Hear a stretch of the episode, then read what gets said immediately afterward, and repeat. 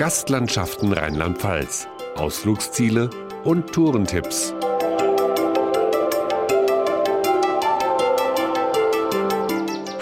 Und herzlich willkommen. Mein Name ist Pia Hoffmann und in dieser Folge wird es ganz romantisch, denn diesmal gibt es Tipps für traumhafte Stunden zu zweit. Sei es nun für die Suche nach der passenden Hochzeitslocation oder einem lauschigen Plätzchen. Im Hunsrück in der Ferienregion Kastellaun gibt es sogar einen speziellen Wanderrucksack für Paare.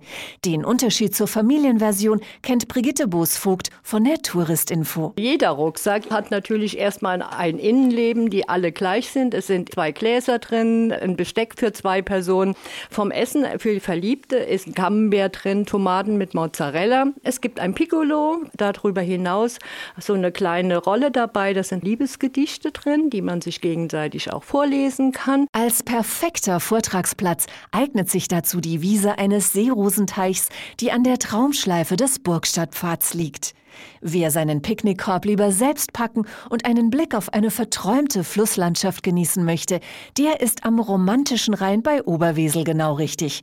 Die schönsten Fleckchen dort kennt Daniela Ziermann von der Touristinformation. Wir haben hier ganz lauschige Plätzchen, zum Beispiel auf der Schönburg auf der Flaggenwiese oder auch beim Gunderode-Haus oben runter beim Sieben Jungfrauenblick. Wenn man da abends einen Picknickkorb, eine Flasche Rotwein und ein bisschen Käse dabei. Also ich glaube, einen schöneren Abend kann man sich schon fast gar nicht mehr vorstellen und romantischeren. Wer danach noch ein spezielles Ambiente erleben möchte, findet mittlerweile eine große Auswahl an Weingütern, die zum Übernachten einladen. Es ist sogar möglich, im Weinberg den Bund fürs Leben zu schließen.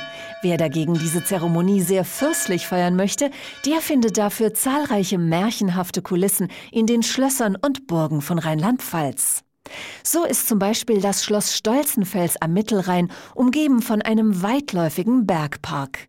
Mitte des 19. Jahrhunderts wünschte sich König Friedrich Wilhelm IV. eine romantische Inszenierung seiner Sommerresidenz.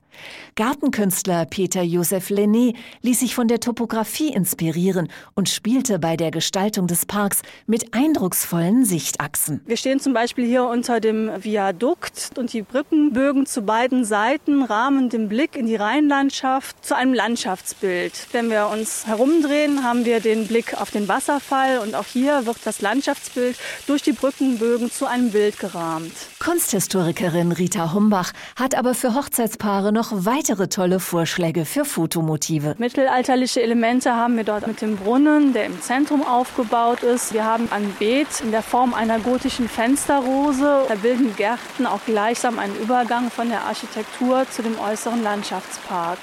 Rheinromantiker können sogar auf dem Wasser den Hafen der Ehe ansteuern. Vielleicht führt dann die Fahrt an der majestätischen Burg Rheinstein vorbei. Paare können sich dort in der Burgkapelle das Ja-Wort geben, so Junior-Burgherr Marco Hecher. Es ist sehr häufig so, dass wir standesamtliche Trauungen auf der Burg haben. Und dann ist es so, das Brautpaar trifft ein. Ja, und dann beginnt natürlich die Trauungszeremonie.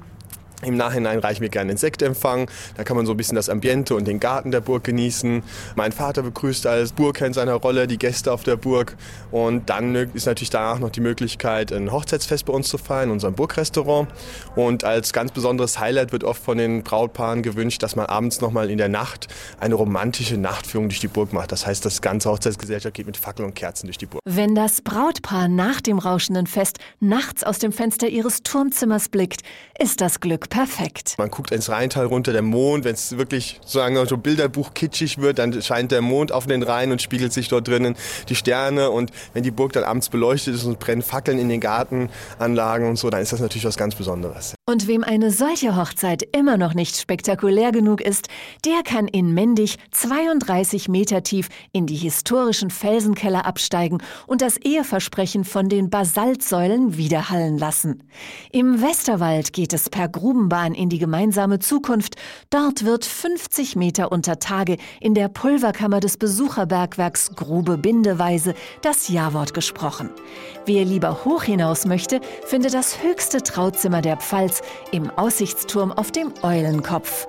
Noch mehr Tipps für die passende Hochzeitskulisse finden Sie unter gastlandschaften.de.